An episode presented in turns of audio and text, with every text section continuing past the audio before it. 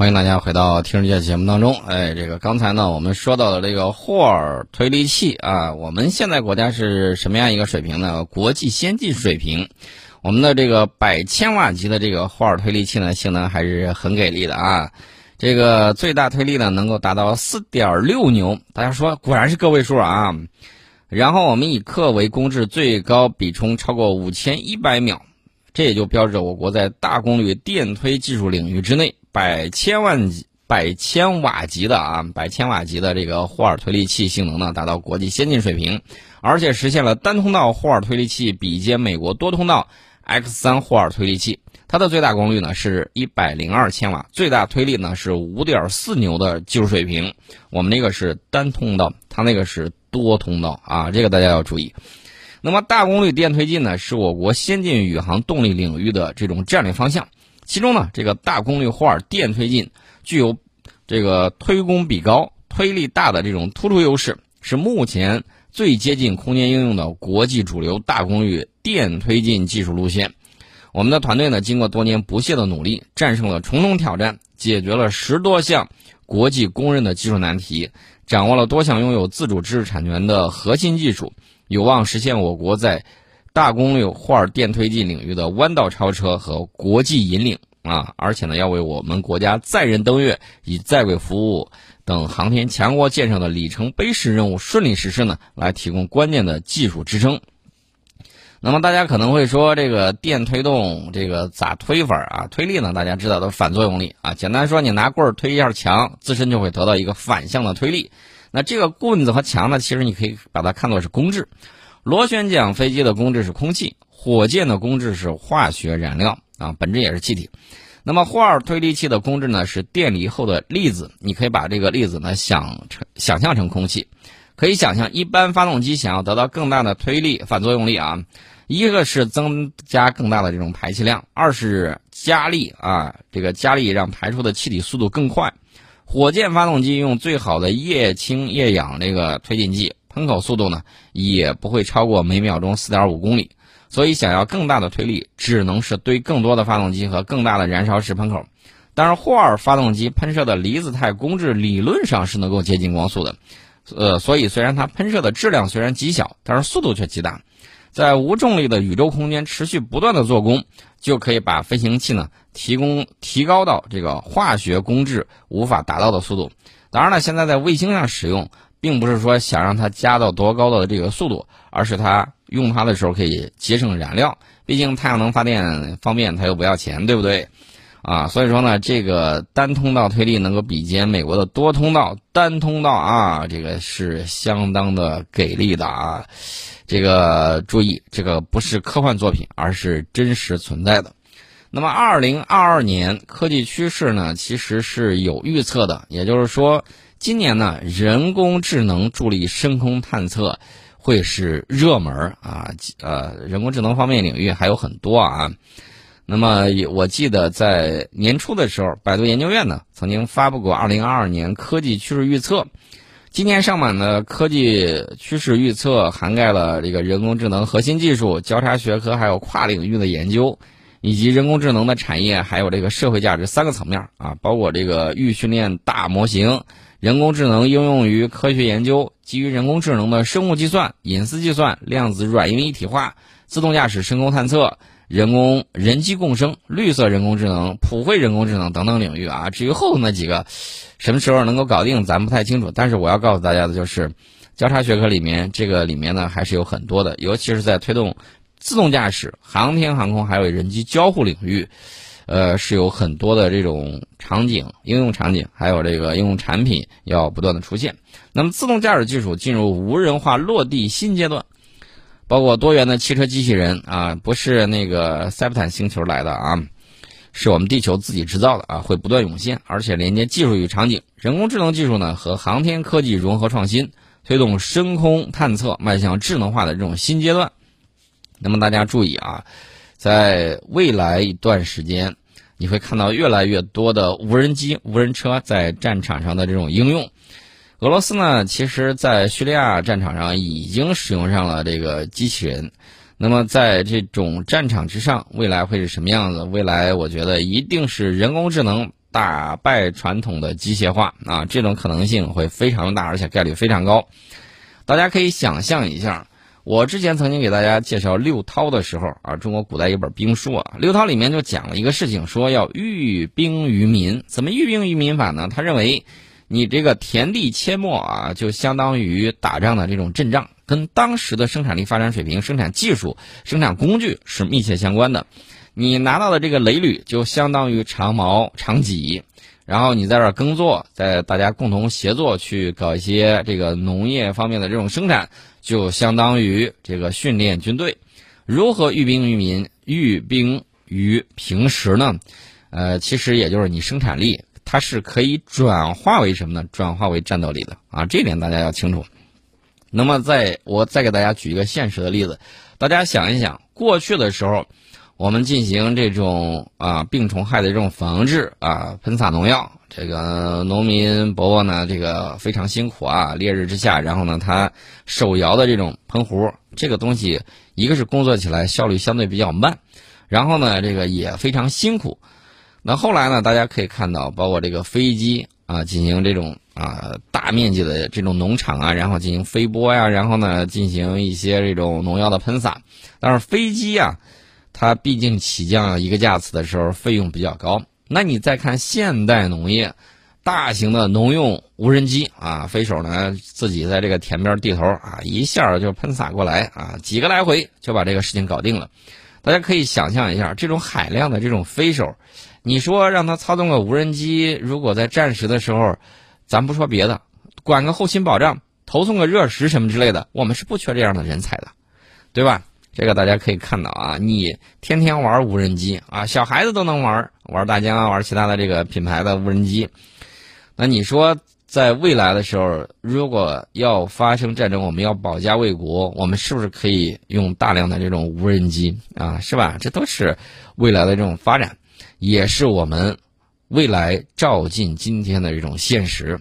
我们顺便给大家提了一句，那么我们也知道，要想富，先修路。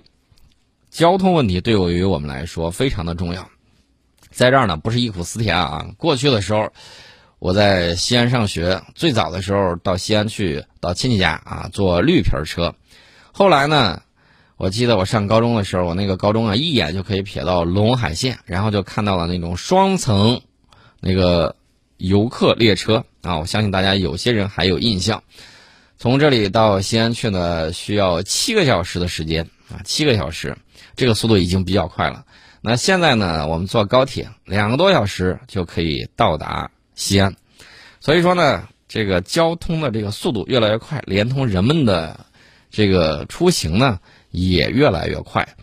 那除此之外呢，也会带来有一些大家比较担心的这个问题，比如说这个疫情的防治啊，这都是摆在我们面前的一些新的这种课题。将来我们的脚步呢，一定不会停下来，还会更加快。呃，大家注意到没有？在本月，由中车呃诸机研制的，我国拥有完全自主知识产权的首列商用磁浮3.0列车，日前呢，在同济大学高速磁浮试验线上完成了相关的动态实验和系统联调联试。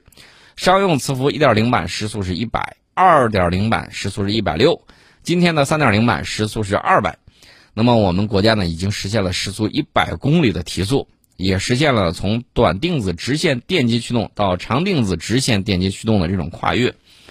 一百公里，大家可能觉得这没有高铁快，但是大家知要注意，这可是磁悬浮列车、磁浮列车。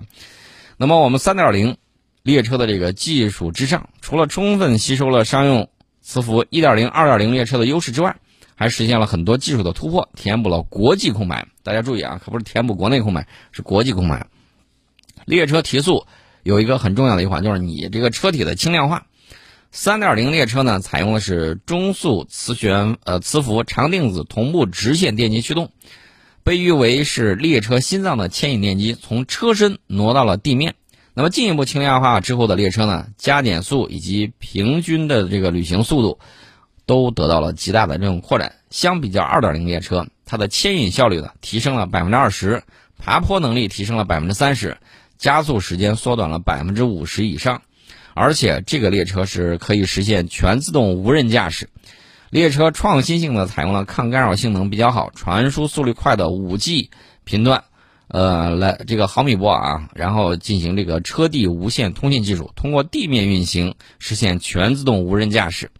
那么除此之外呢，它还在全球首创了这种车载直线电机感应供电，低速和静止的时候可以实现无线传输感应供电，彻底消除受流的阻力和受流的这种噪声，实现完全无接触受流陆地飞行，进一步提升了乘坐的这种舒适性。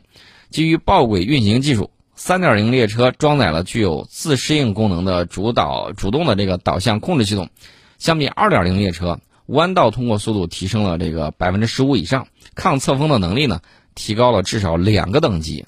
这样的话呢，列车在恶劣环境之中运行的适应性会更强，安全系数呢也更高。现在我们三点零列车交通系统这个技术呢已经达到了工程化和商业化水平阶段，我国已经掌握商用磁浮列车系统集成技术与关键的核心技术。那么，培育磁浮交通系统全产业链。磁浮技术水平以及产业发展呢，现在我们都在保持世界的这种前列，所以说呢，我们非常期待直线电机技术应用啊。目前的这个工厂用的直线电机还是有点贵，如果这项技术能够小型化、白菜化的话，那么对于工业自动化也会有极大的这种推进。我们先进一下广告，广告之后我们接着跟大家聊。欢迎大家回到听世界节目当中啊！大家可能会说，刚才你说到这个磁悬浮时速才这个一百六到二百，这个是不是没有这个轮轨的跑得快呀？轮轨技术呢，目前来说是很成熟的，现阶段也都实现了，这个大家也都看到了。实际上呢，这个磁悬浮机械部件上，在运营成本上呢，它是有天然优势的。高铁随着以后速度越来越快。轮轨的维护成本呢会直线上升，直到轮轨的理论速度上限。所以高铁技术呢，未来我估计啊，个人估计可能是磁悬浮的这种天下。最后呢，速度越快，风阻也会很大，要减少能耗与成本，可能真的要靠这个真空管道磁悬浮。那么磁悬浮技术呢，肯定是关键技术。你不拿下磁悬浮，靠什么在真空管道磁悬浮这个赛道领先呢？对不对？而且呢，轮轨车辆的自身的自重啊就很大啊，这对于列车的提速还有减速啊影响比较大，进而呢会影响站与站之间的这种间距。以轮轨技术设计时速二百公里的话，我们来说啊，得至少这个十公里的这个站间距，而且速度提上来没多久就要减速的话，这个怎么说呢？这个可能断间距啊，它跑不了特别快。而且这已经是我我说地铁啊，这个地铁标准铝合金轻量化的这个车型了，所以说呢，以后的这种发展还是要靠科技进步啊，这个是毋庸置疑的。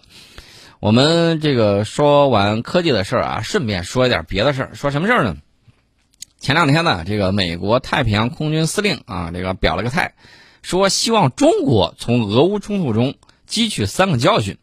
一个是说，中国如果效仿俄罗斯对邻国发动战争，将遭到国际社会更严厉制裁；第二个呢是，只要在印太地区发生未经挑衅的攻击，地区国家会团结起来反抗；第三呢是，由于地形因素影响，中国发动对邻国的战争将难以取胜。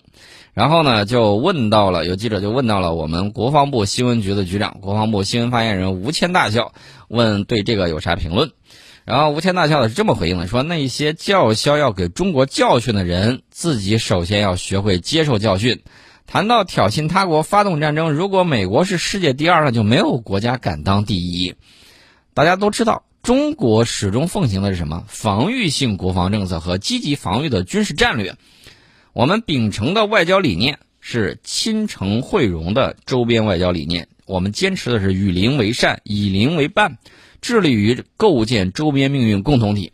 那么，新中国成立以来呢，我们从未侵略他国，从来不搞代理人战争，从不寻求势力范围，从不参与军事集团对抗。那么，长期以来，中国军队与周边国家军队深入开展各项、各领域的务实合作，积极提供公共安全产品，稳妥地处理热点敏感问题，为维护地区和平稳定发挥了重要作用。而在和平与安全问题上，美方自身劣迹斑斑。自建国以来，频频在海外挑起战争，建国这么多年，只有二十多年没打过仗。你跟我说你想当教师爷，然后呢想那个什么，呃，指手画脚。我心说你是在朝鲜战场上没有吸取过足够的教训，还是在这个越南战场上没有吸取过足够的教训呢？自己几斤几两，自己不掂量掂量吗？自己造成了那么多严重的人道主义灾难，成为世界上最大的乱源，自己心里头不清楚吗？前两天。这个美国总统拜登呢，这个说漏嘴了，说什么呢？说这个人指的是俄罗斯总统普京，不能再继续掌权。哇，这真是地球酋长的节奏啊！但是这句说漏嘴的话，虽然经白宫一系列的多次洗白，但是呢，依然暴露了美国挑事儿的真实目的，就是拖垮俄罗斯，推翻俄罗斯政府，以助美国全球称霸。大家说到唇亡齿寒，说到这个剪除羽翼，都心知肚明。怎么一到事儿上，到自己分心的时候就忘了这些事情呢？我们据不完全统计啊，自1776年宣布独立以来，在240多年的历史之中，美国没有参与战争的时间不足二十年。不好意思，我还多说了几年。那么，从1945年第二次世界大战结束到2001年。世界上一百五十三个国家和地区发生了二百四十八场武装冲突，其中美国发起的就有二百零一场，占了多少呢？百分之八十一。那么回顾美国的侵略历史和干涉历史，足见美国就是世界动荡的幕后黑手，是世界混乱之源。跟七三幺部队做交易的都是魔鬼，这话我就给大家撂在这里。那么除此之外。他被军工复合体所绑票，既破坏了世界和平，也造成了本国人民的这种伤害。美国好战不好战？那么从大数据的角度来看，答案是肯定的、确定的以及毋庸置疑的。二战以来，几乎每一任美国总统都有属于自己的战争。董王说：“我还是很好的啊。”董王只发动了一个空袭，把人家这个苏莱曼尼给弄死了。呃，其他的大的大战好像还真没怎么打啊，所以说呢，我觉得这个那个什么和平奖什么之类的，天天当西方这个怎么说呢？这个哲修部的那个和平奖，我觉得倒不如颁给董王比较好。那么，美国前总统卡特自己都说，把本国好战的原因归结为美国总是想迫使其他人采用美国的原则，自己的想要干的事儿，己所不欲，勿施于人，己之所欲。也要问人家同意不同意，你再考虑。为什么呢？你自己口中的美食，也许是别人口中的毒药啊！不要把自己的意志强加给别人。兵者不祥之器，圣人不得已而用之。中国古话早都讲过。但是美国为什么在二战之后对用兵甘之如饴呢？啊，寻找答案，我们就会看到美国的建国史和扩张史可以追溯到印第安人被斩杀。殆尽的那一幕，这个美国前总统奥巴马出过一本书，叫《应许之地的回忆录》啊。之所以叫这个名，是认为是因为美国大多数人认为脚下这块风水极佳的宝地是某个神灵的恩赐，可是他们忘了，北美并非无主之地。当年几千万印第安人去哪儿了呢？那么我们看到，美国又是这个呃屠杀印第安人。又是通过美西战争把西班牙给打跑了，然后呢，跻身于世界军事强国，以第一次世界大战为契机成为世界巨头。二战呢，他尽收渔翁之利，然后呢，美日本人打向我们的子弹里面就有美国人支持的钢铁和石油。那么在二战里面呢，他攫取了更大的利益，成为国际秩序的主导者。那么，在过去二百多年的历史之中，美国不断的发动和参与战争，而战争也始终在塑造美国。我在此告诉你，这个玩火者必自焚。你最擅长玩弄的这种把戏，最终可能会搬起石头砸自己的脚。冷战之后，他以单极世界的这种狂想，在世界多地掀起干涉主义浪潮，搞出了一系列的战争、颠覆还有渗透行动，目的只有一个：全球称霸。当年大英不比你做的好吗？霸权主义是一条死胡同。大家注意，我们永远不称霸。但是这个霸权主义呢，人家会觉得哟，这就是我的老鼠干啊！你凤凰不能看，我们连看都不看。这就是区别。美国在强权干涉他国内政、屠杀平民这些罪恶史上，写满了三百多万平民死亡、约三百万人成为难民的悲惨故事。朝鲜方面统计，战争摧毁了约八千七百座工厂、五千所学校、一千家医院和六十万户家庭。